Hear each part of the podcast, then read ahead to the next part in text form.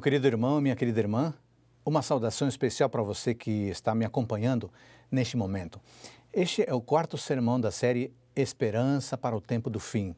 São oito sermões para tratar de temas diretamente relacionados ao povo da esperança, a Igreja Adventista do Sétimo Dia, sua origem, identidade, desafios e missão. Queremos que a sua fé seja fortalecida, sua esperança seja aquecida e em seu coração se manifeste um forte desejo de envolver-se ativamente na pregação do Evangelho. Afinal, Cristo está voltando e precisamos nos preparar e preparar todas as pessoas para nos encontrarmos com o Senhor. E falando de preparar as pessoas, você sabe qual é a declaração de missão da Igreja Adventista do Sétimo Dia? É esta. A missão da Igreja Adventista do Sétimo Dia é proclamar todos, ao todos os povos o Evangelho eterno, no contexto das três mensagens angélicas, de Apocalipse 14, 6 a 12, levando-os a aceitar a Jesus como Salvador pessoal e unir-se à sua igreja, e ajudando-os a se prepararem para o seu breve retorno. Em nossa declaração de missão, se destaca a proclamação das três mensagens angélicas. É disso que eu quero falar hoje. O que são as três mensagens angélicas? As mensagens dos três anjos trazem novas e inéditas responsabilidades ao povo de Deus. Elas anunciam que o povo de Deus não deve apenas pregar a conversão e a obediência, mas também a volta do Senhor e a diferença entre obedecer à lei de Deus e à lei dos homens, estes personificados pela falsa religião e o Estado. Podemos dizer que as três mensagens são equivalentes à mensagem primitiva do dilúvio. Na época de Noé, os que quisessem ser salvos deveriam se abrigar na arca. No entanto, o mundo zombou de Noé e sua família e todos se perderam. As três mensagens falam da preparação que os filhos de Deus devem ter para estarem em pé na volta do Senhor. Não dar atenção a elas equivale a rejeitar os fundamentos do Evangelho e acabar se perdendo para sempre. Vamos estudar um pouquinho agora, então, a primeira mensagem angélica. E eu quero ler com você Apocalipse capítulo 14, versículos 6 e 7. Apocalipse 14, 6 e 7. Vi outro anjo voando pelo meio do céu tendo o evangelho eterno para pregar aos que habitam na terra e a cada nação, tribo, língua e povo, dizendo com voz forte: Temam a Deus e deem glória a Ele, pois é chegada a hora em que Ele vai julgar, e adorem aquele que fez o céu, a terra, o mar e as fontes das águas. Para que o significado desta primeira mensagem fique claro na sua mente, eu vou responder as cinco perguntas, tá bom? Primeira pergunta: O que o primeiro anjo simboliza? O primeiro anjo é o movimento religioso, é o remanescente de Deus conduzindo o evangelho eterno ao mundo. O anjo simboliza os santos de Deus envolvidos na tarefa de proclamar o Evangelho eterno, especialmente as verdades mencionadas neste versículo, no momento em que a hora do juízo é chegada. Note que o anjo é retratado como voando pelo meio do céu. Essa imensa região de voo revela a extensão global do trabalho e da mensagem do anjo. Isso significa que a obra cresce e se desenvolve até ser vista e ouvida por toda a humanidade.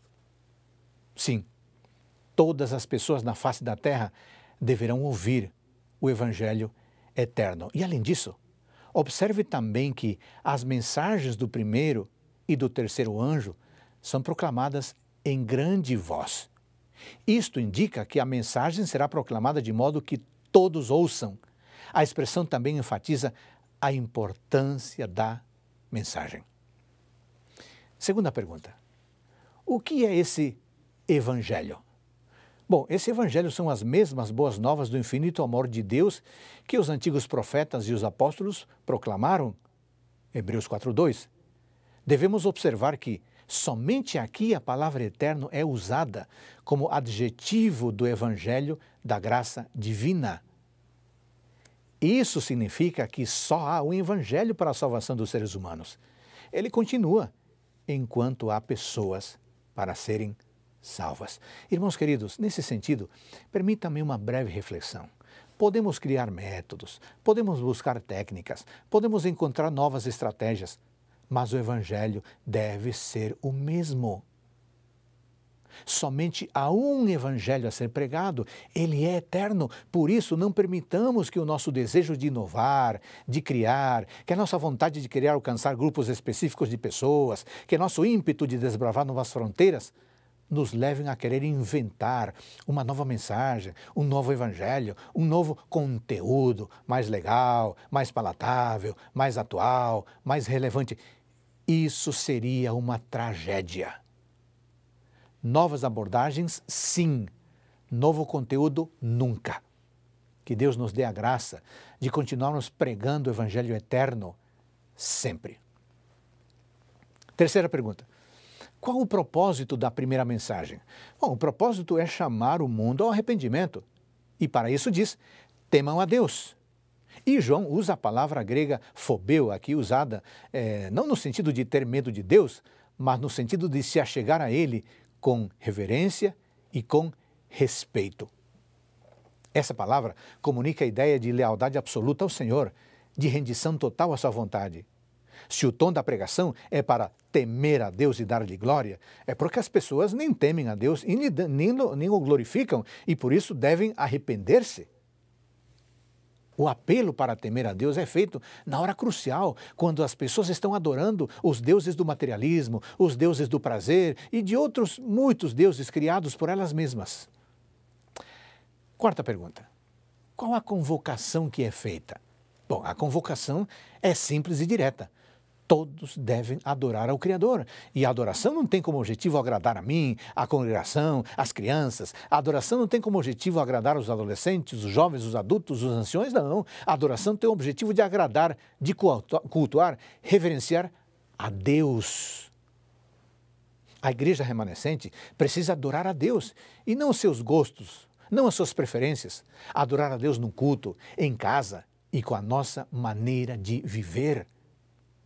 Irmãos, somos convocados a adorar a Deus como Criador. Isso significa que deve haver uma disposição de rejeitar falsas teorias quanto à origem da vida, inclusive a evolução. É impossível crer na evolução teísta ao mesmo tempo e assumir que Deus é o Criador do céu, da terra e de toda a vida que, ele, que ela contém. Defenda com firmeza a origem recente deste mundo e a sua criação em seis dias consecutivos e literais. Defenda isso. Quinta pergunta. Para o que é chamada a atenção? Bom, é chamada a atenção para o quarto mandamento. Há um chamado do primeiro anjo de Apocalipse 14 para temer a Deus e dar-lhe glória. Há também um apelo para a igreja cristã para reagir favoravelmente ao sacrifício expiatório de Cristo com obediência amorosa aos mandamentos de Deus. E o fato de o um anjo enfatizar a adoração a Deus como Criador do céu e da terra aponta inequivocamente para o negligenciado quarto mandamento da lei de Deus, o preceito do sábado do sétimo dia, que está em Êxodo capítulo 20, versículos 8 a 11. O propósito do anjo de pedir a restauração da verdadeira adoração é preparar os habitantes da terra para a segunda vinda de Cristo. Muito bem, fizemos um voo panorâmico sobre a primeira mensagem angélica. Vamos agora para a segunda mensagem angélica e vamos ler a continuidade, é Apocalipse, capítulo 14, versículo 8 em diante. Seguiu-se outro anjo, o segundo dizendo: Caiu, caiu a grande Babilônia, que fez com que todas as nações bebessem o vinho do furor de sua prostituição. Apocalipse 14, versículo 8. Analisemos a mensagem do segundo anjo. Ele diz: Caiu, caiu. Primeira pergunta: quem cai? Bom, cai o protestantismo, quando se afasta da pureza e simplicidade do evangelho eterno, da justificação pela fé, que foi uma vez o poderoso motor propulsor da reforma. A característica teológica de Babilônia antiga é clara no Antigo Testamento. Constituía o arqui-inimigo tanto de Israel como do seu Deus da aliança. Ela oprimiu o povo de Deus, levou em cativeiro a Babilônia, blasfemou do Deus de Israel e esmagou o templo de Deus sob os pés de Nabucodonosor até Belsazar. Babilônia manteve guerra, portanto, em duas frentes: contra Javé, o Deus de Israel, e contra o Israel de Deus. O veredito divino de retribuição veio em resultado do mal que Babilônia praticou contra Sião, relatado em Jeremias 50, 24, e contra o templo de Deus, no verso 11. Babilônia era, pois, a antítese de Sião, o Israel de Deus. Considerando a relação teológica entre o Israel do passado e o povo de Deus no tempo do fim, o povo remanescente de Deus representa a consumação da história salvífica de Israel. Continua, portanto, a existir a mesma inimizade entre Babilônia espiritual e o remanescente da nova aliança. Segunda pergunta: por que cai? Bom, cai porque se recusou a atender à mensagem do primeiro anjo, o evangelho da justificação pela fé. Muitos dos protestantes da atualidade se desviaram das grandes verdades da reforma e não continuaram o processo de reforma para resgatar a doutrina bíblica. Assim como a antiga Babilônia invadiu a terra de Israel, destruiu-lhe o templo e levou seu povo cativo, assim a Babilônia do tempo do fim ataca e escraviza a igreja de Cristo, blasfema do templo da nova aliança no céu e substitui a divina intercessão de Cristo por um falso sistema de mediação e adoração, Apocalipse capítulo 13 e capítulo 17. Babilônia, irmãos, é o arqui-inimigo dos fiéis seguidores de Cristo. A descrição é, simbólica de Babilônia em Apocalipse 17 como a grande meretriz é uma linguagem pactual tomada de empréstimo dos profetas do Antigo Testamento. Os profetas de Israel, repetidas vezes, haviam retratado o povo da aliança, ora em apostasia, como a esposa de Javé, que se tornara a maior prostituta da terra na época deles. Israel não escaparia, portanto, ao seu juízo, a ira pactual de Deus. A história da rainha Jezabel no Antigo Testamento e a crueldade com que governou sobre o reino setentrional de Israel constitui de maneira específica o modelo escolhido ou o tipo de apostasia que se desenvolveria dentro da igreja cristã no livro de Apocalipse. Essa é a mesma apostasia predita por Paulo em 2 Tessalonicenses. A igreja de Tiatira é acusada especificamente de tolerar essa mulher Jezabel, diz o texto, bem como seus ensinos errôneos e falsa adoração. Apocalipse 2, versículos 20 a 23. Seguimos com o mesmo raciocínio de caiu, caiu. A terceira pergunta é: quando cai? Cai quando se efetivar a aliança entre as várias organizações e denominações religiosas que rejeitaram a mensagem do primeiro anjo. E qual foi a mensagem do primeiro anjo? As boas novas da salvação, chamado ao arrependimento, adoração ao Criador e descanso sabático. Bom, o anjo diz Caiu, caiu a grande Babilônia. Pergunta 1. Um, quem é a Babilônia? É a grande aliança religiosa apóstata entre a besta e a sua imagem. Também se refere a todas as organizações e denominações religiosas apóstatas. Há uma relação tipológica da Babilônia do tempo do fim com a Babilônia antiga na história de Israel. Vemos isso, por exemplo, em Isaías 21, 9, e Jeremias 51, 6 e 7. No idioma babilônico, o substantivo Babilu, Babel ou Babilônia, significa porta dos deuses. Mas no hebraico está associado de maneira depreciativa a Balai, palavra que significa confundir. Gênesis 11, 9. Os governantes de Babilônia chamavam sua cidade de Porta dos Deuses, porque acreditavam que era o lugar onde os deuses se relacionavam com os seres humanos, a fim de colocar ordem nas questões terrenas.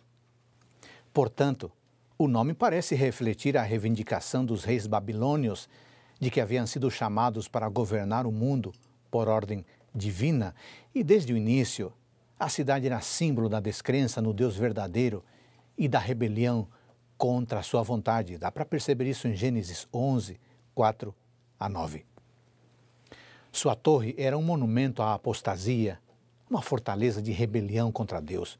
O profeta Isaías identifica Lúcifer como um rei invisível da Babilônia em Isaías 14, 4 e 12 a 14. E, na verdade, Satanás tinha um plano de transformar Babilônia no centro e agente de seu plano mestre para assegurar o controle da raça humana, assim como Deus tinha o propósito de atuar por meio de Jerusalém. Por isso, ao longo do Antigo Testamento, as duas cidades tipificaram as forças do bem e do mal em ação no mundo. Desde a queda da Babilônia antiga, Satanás tem procurado controlar o planeta por meio de um poder mundial após o outro. E provavelmente já teria conseguido se não fossem as repetidas intervenções divinas. Veja, por exemplo, Daniel, capítulo 2, versículos 39 a 43. Sem dúvida, irmãos, sua tentativa mais próxima do sucesso foi a subversão da igreja mediante apostasia papal na Idade Média. Mas Deus intervém para impedir o sucesso de uma ameaça após a outra, até o cumprimento final de seus propósitos. As nações nunca mais conseguiram se ligar umas às outras para formar um só poder. O mal é, por natureza, causador de divisões. Contudo, perto dos fins dos tempos, Satanás terá a oportunidade de conquistar o que parecerá um sucesso por um breve momento. Babilônia, tanto literal quanto mística, é reconhecida há muito tempo como uma inimiga tradicional da verdade e do povo de Deus. O uso do nome no Apocalipse indica todas as organizações religiosas apóstatas e sua liderança desde a antiguidade até o fim dos tempos. A comparação dos textos do Antigo Testamento, que expõem em detalhes os pecados e o destino da Babilônia literal, com as descrições do Apocalipse acerca da Babilônia mística, deixa claro como é apropriado o uso figurado do nome. Essas passagens, diversas passagens que mencionamos, revelam a importância de um estudo aprofundado do Antigo Testamento sobre a Babilônia literal para servir de base para a compreensão do significado das passagens do Novo Testamento relacionadas à Babilônia mística. Vamos para a segunda pergunta na tentativa de compreender a Babilônia.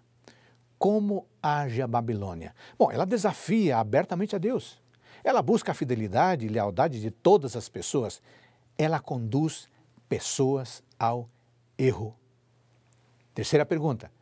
Quando age a Babilônia? Ela age ao longo de toda a história, porém, age mais fortemente no tempo do fim, age com mais ousadia no fim do tempo do fim.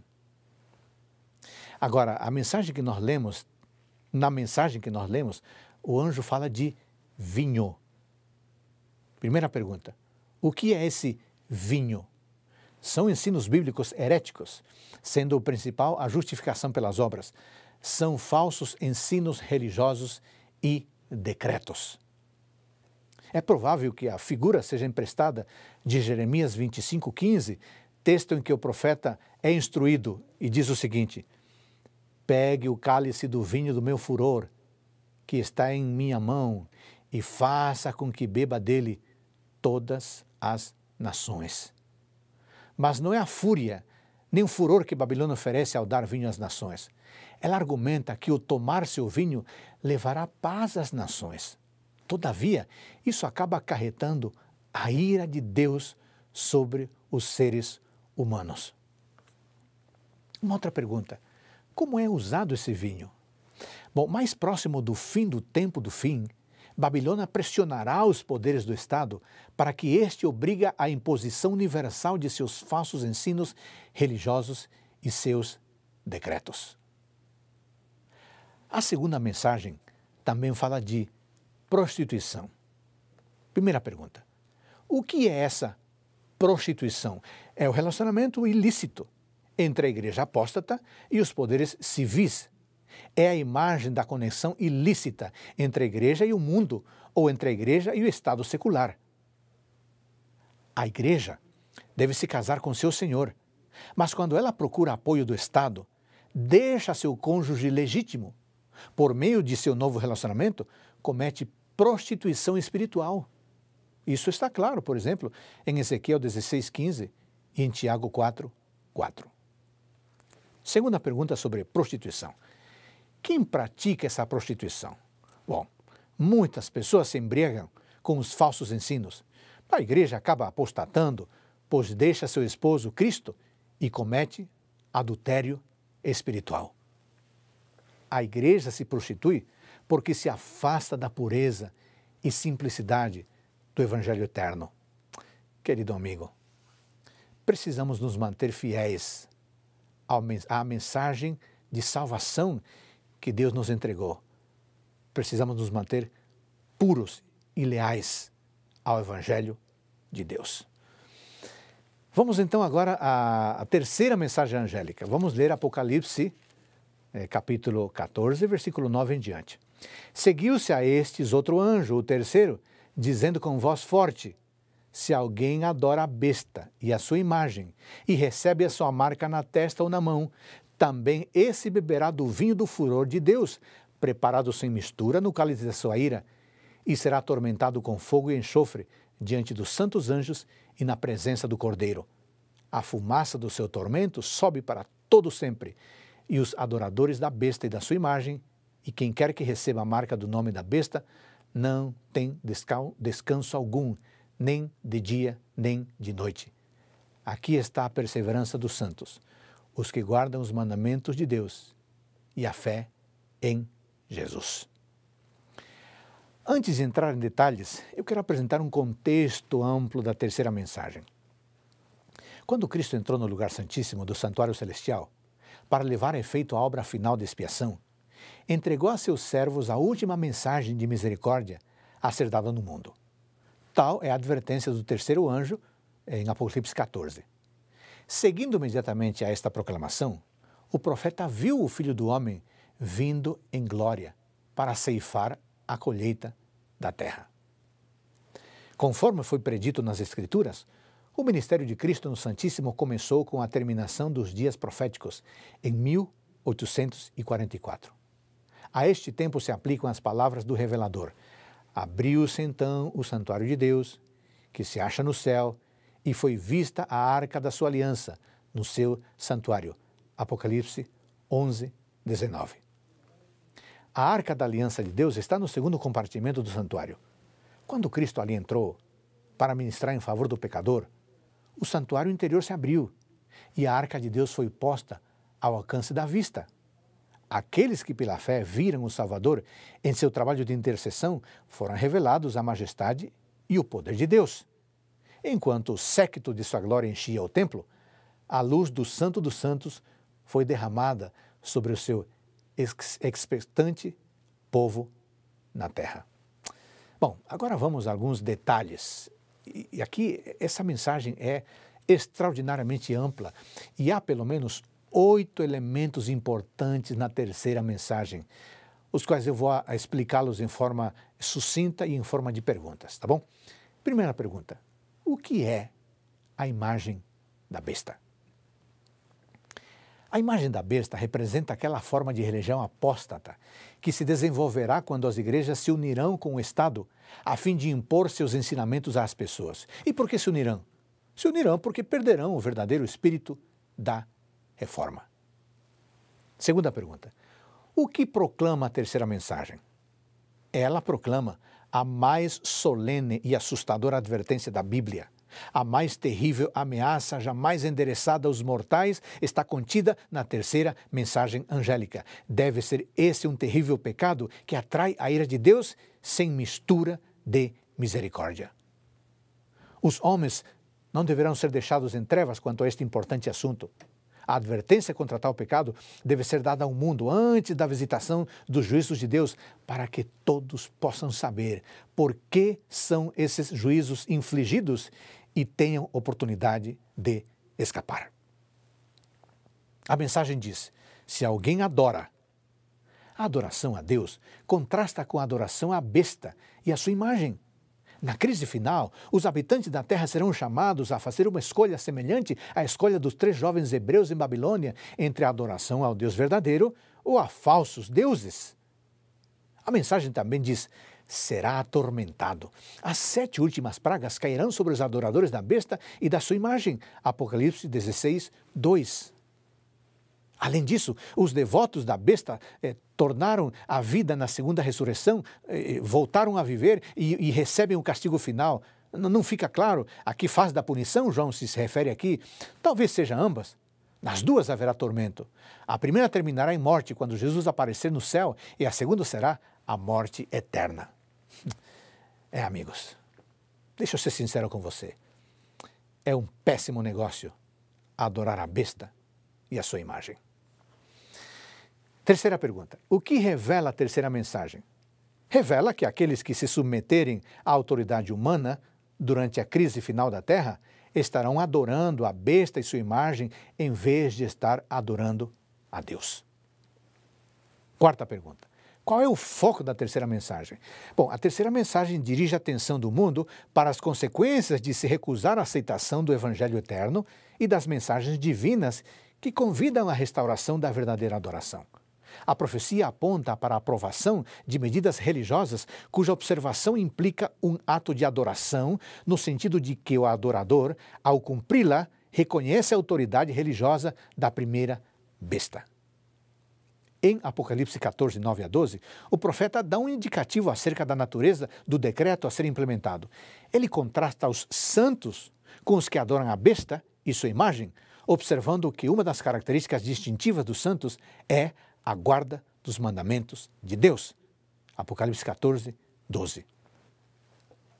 Observe a conexão com o Antigo Testamento. A profecia de Daniel previu que a besta atuaria para mudar os tempos e a lei. Daniel 7, 25. A história registra a audaciosa tentativa de mudar a lei de Deus do sábado do Senhor para o domingo. Logo, é possível enxergar nesta passagem a formulação específica de um decreto civil exigindo a observância do domingo e proibindo a guarda do sábado estipulado nos Dez Mandamentos. Dessa maneira, as pessoas seriam levadas a adorar a primeira besta. Elas ouviriam suas ordens e a considerariam superior às ordens de Deus no que se refere ao dia sagrado segundo a Bíblia. É certo que o dia de adoração consiste apenas em um aspecto da adoração universal que a besta receberá. O que se revela aqui é um movimento universal liderado por Satanás que busca assegurar para si a lealdade dos habitantes de, desta terra. Ele obterá êxito em unir os diversos elementos religiosos e garantir a fidelidade dos seres humanos a uma nova organização moldada com base na antiga.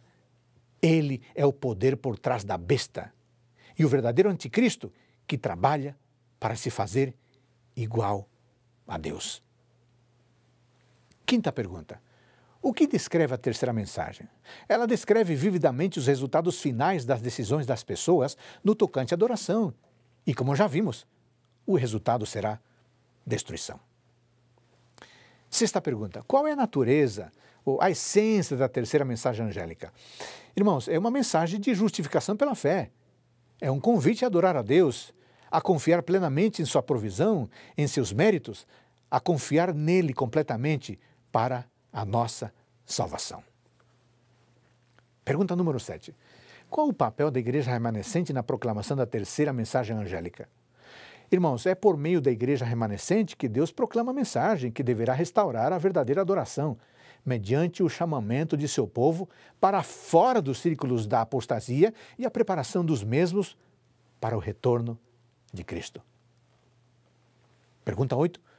Como a igreja remanescente deve se comportar? Irmãos queridos, o povo remanescente precisa ter clara percepção de suas imperfeições, de suas fraquezas, quando tentam executar a sua solene missão. Precisamos perceber que é unicamente por meio da graça de Deus que será possível cumprir esta enorme, monumental tarefa. Irmãos queridos, eu quero fazer um resumo das três mensagens. E dessa forma fica mais didático e melhor compreensível para você. Tá bom? Número um. A mensagem do primeiro anjo proclama o evangelho eterno e convida à restauração da, da verdadeira adoração de Deus como Criador, uma vez que a hora do juízo é chegada. 2. O segundo anjo adverte contra todas as formas de adoração originadas em mecanismos humanos. Finalmente, número 3, o terceiro anjo proclama o mais solene aviso divino contra a adoração da besta e de sua imagem, que é o procedimento no qual se envolvem, em última análise, todos aqueles que rejeitam o evangelho da justificação pela fé. A primeira e a segunda mensagens foram dadas em 1843 e 1844. E encontramos-nos agora sob a proclamação da terceira, mas todas as três mensagens devem ainda ser proclamadas. É essencial que as três mensagens angélicas sejam repetidas aos que estão buscando a verdade pelos livros e pela palavra, devemos fazer toar, é, soar a proclamação, mostrando-lhes a ordem e aplicação das profecias que nos trazem a mensagem do terceiro anjo. Irmãos, não pode haver terceira mensagem sem primeira e sem segunda. Estas mensagens devemos dar ao mundo em publicações, em discurso, mostrando em termos de história profética as coisas que aconteceram e as coisas que hão de acontecer. Irmão querido, Irmã, amigo, você que chegou a este sermão, eu quero lhe fazer um convite. Escute, por favor. Saiam dela, saiam dela, povo meu, para que vocês não sejam cúmplices em seus pecados e para que os seus flagelos não caiam sobre vocês. Porque os pecados dela se acumularam até o céu e Deus se lembrou das injustiças que ela praticou. Esse apelo está em Apocalipse capítulo 18, versículos 4 e 5. Meu amigo e minha amiga, faça parte do povo remanescente de Deus agora. Fazendo parte do povo de Deus agora, você participará ativamente da pregação das três mensagens angélicas.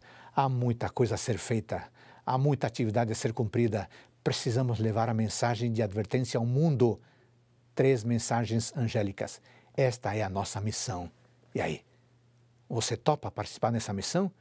Então, ora comigo, querido Deus, obrigado por tua palavra. Obrigado por me comprometer a participar da pregação do Evangelho. Eu quero fazer isso, mas eu preciso da tua ajuda. Por isso estou orando. Em nome de Jesus. Amém. Querido amigo e querida amiga, que bom ter a sua companhia nesta série de sermões. Que Deus abençoe você, que Deus abençoe também a sua família. Um grande abraço.